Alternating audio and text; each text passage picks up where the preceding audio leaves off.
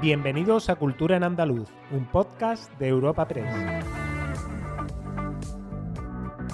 Os damos la bienvenida al último podcast de Cultura en Andaluz de 2021, un año especial que ha estado marcado nuevamente por el virus del COVID, pero también el año en el que ha llegado la vacuna y en el que hemos empezado a ir en la senda de la recuperación, una recuperación que también hemos vivido en el sector cultural. Queremos así despedir el año haciendo un homenaje y memoria a los andaluces de la cultura, la creación, el pensamiento la literatura que nos han dejado en este segundo año de pandemia y que son figuras importantes en sus diferentes ámbitos. Soy Esther Falero y al otro lado del micrófono tengo a Alfredo Guardia. Hola Alfredo.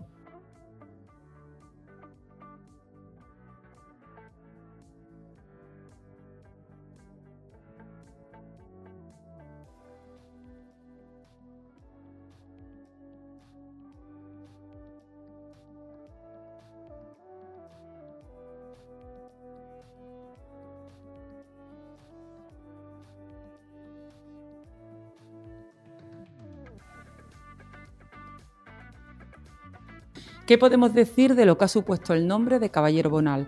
Es una de las voces contemporáneas más importantes de la literatura española y un miembro destacado de la generación de los 50, junto con Francisco Brines, Carlos Barral, José Ángel Valente, Claudio Rodríguez, Ángel González, José Agustín Goitisolo y Jaime Gil de Viedma. Poeta, novelista y ensayista Caballero Bonal nacía un 11 de noviembre de 1926 en Jerez de la Frontera, en Cádiz, en una familia de padre cubano y madre de ascendencia aristocrática francesa.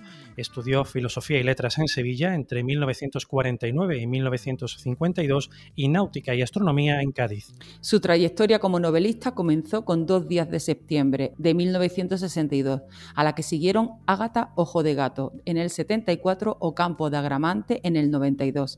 Es también autor de los libros de memorias Tiempo de Guerras Perdidas de 1995 y La Costumbre de Vivir de 2001. Su obra poética completa está recogida en el volumen Somos el tiempo que nos queda. Así definía el autor tras su fallecimiento la consejera de Cultura y Patrimonio Histórico de la Junta de Andalucía, Patricia del Pozo. Andalucía y sus letras están de luto. Este domingo hemos perdido a José Manuel Caballero Bonal, hijo predilecto de nuestra tierra Premio Cervantes en 2012 y un amante de Andalucía, de su cultura, de sus costumbres y del flamenco. Es cierto que nos queda su legado, sus obras y su amor a Doñana, a Sanlúcar, a Jerez y a Andalucía, pero también la tristeza de su adiós. Caballero Bonal era uno de los grandes de nuestra literatura, un gigante de creación, de la creación, del ensayo, ya en julio nos dejaba a los 86 años Tico Medina, uno de los grandes maestros del periodismo español. Nacido en Piñar, un pequeño pueblo de los montes orientales de Granada, Escolástico Medina García fue una de las grandes figuras del periodismo y uno de los pioneros de la televisión social en España. Un verdadero apasionado de su trabajo que entrevistó a innumerables personalidades, tocó todos los géneros de la profesión y que estuvo al pie del cañón hasta los últimos momentos de su vida. Y es que con una trayectoria tan longeva como brillante, de hecho realizó más de 50.000 entrevistas a lo largo de su carrera, el periodista trabajó en los medios de comunicación más importantes de nuestro país y fue el autor de algunas de las grandes entrevistas del periodismo en las últimas décadas del siglo XX y en lo que llevamos del XXI, entrevistando a personalidades de la talla de Salvador Dalí, Richard Nixon, Saddam Hussein o Pablo Neruda, además de rostros patrios como Lola Flores o Isabel Pantoja, entre otros. Como reconocimiento a su carrera, Tico Medina recibió numerosos premios, como la Medalla al Mérito en el Trabajo en 2017, la Medalla de Andalucía en 2008, la Antena de Oro o el Premio Ondas por su talento y versatilidad. Siempre ha tenido muchos seguidores y ten en cuenta mi padre ha muerto a los 86 años, pero él desde los 27, 28 está haciendo radio y televisión y en el hogar de muchas familias, tus abuelos, tus padres, ha estado haciendo todo tipo de programas a todos los niveles y siempre fue la persona cercana, la persona que tenía una sonrisa, la persona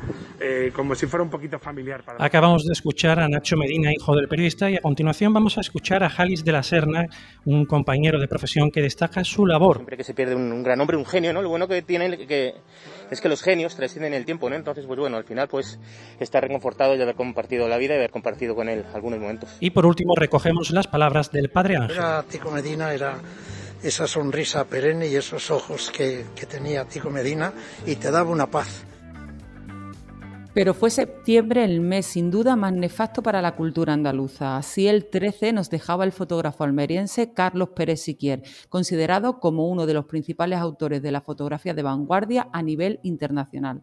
Su trayectoria fue distinguida con importantes reconocimientos como el Premio Nacional de Fotografía, la Medalla al Mérito en las Bellas Artes, la Medalla de Oro de Andalucía y la Medalla de Oro de la Provincia, la distinción más importante que entrega la Diputación de Almería, tierra que supo interpretar como nadie a través de su objetivo. La ciudad de Almería sigue manteniendo muy vivo el legado de Carlos Pérez Siquier, de modo que a principios de noviembre se daba a conocer que la colaboración entre el Ayuntamiento, la Fundación de Arte Ibañez Cosentino y los museos de la ciudad habían permitido rescatar el libro Miradas de Niños, una obra inédita que el artista planteó en la década de los 60 con el poeta Julio Alfredo Egea.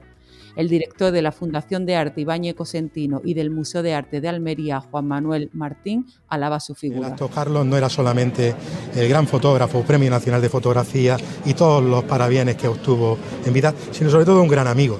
Y vamos a intentar, desde, desde ese cariño que todos le teníamos, pues intentar vislumbrar un poco más sobre su vida, hacer que el público que hoy nos acompaña pues pueda visionar sobre todo muchísima obra de Carlos Pérez Siquier y recordarlo, sobre todo recordarlo, eh, porque la memoria, mientras se tiene, dice el dicho que mientras las personas están en nuestra memoria nunca mueren, y Carlos será de esas personas que nunca morirá. Ramón Fernández Pacheco, alcalde de Almería, elogia también la figura de Pérez Siquier. El mayor referente probablemente que ha tenido eh, la fotografía en Almería, el primero de una gran saga de artistas que han eh, retardado esta tierra, la persona probablemente que mejor supo captar la luz de Almería y, alguien que afortunadamente ha sido muy reconocido en, vida, no en vano, pues eh, tiene la medalla de oro al mérito de la Bellas Artes, ha sido Premio Nacional de Fotografía, escudo de oro de la ciudad, tiene incluso una plaza a su nombre en el barrio de Cabo de Gata que se le concedió hace, hace algunos años.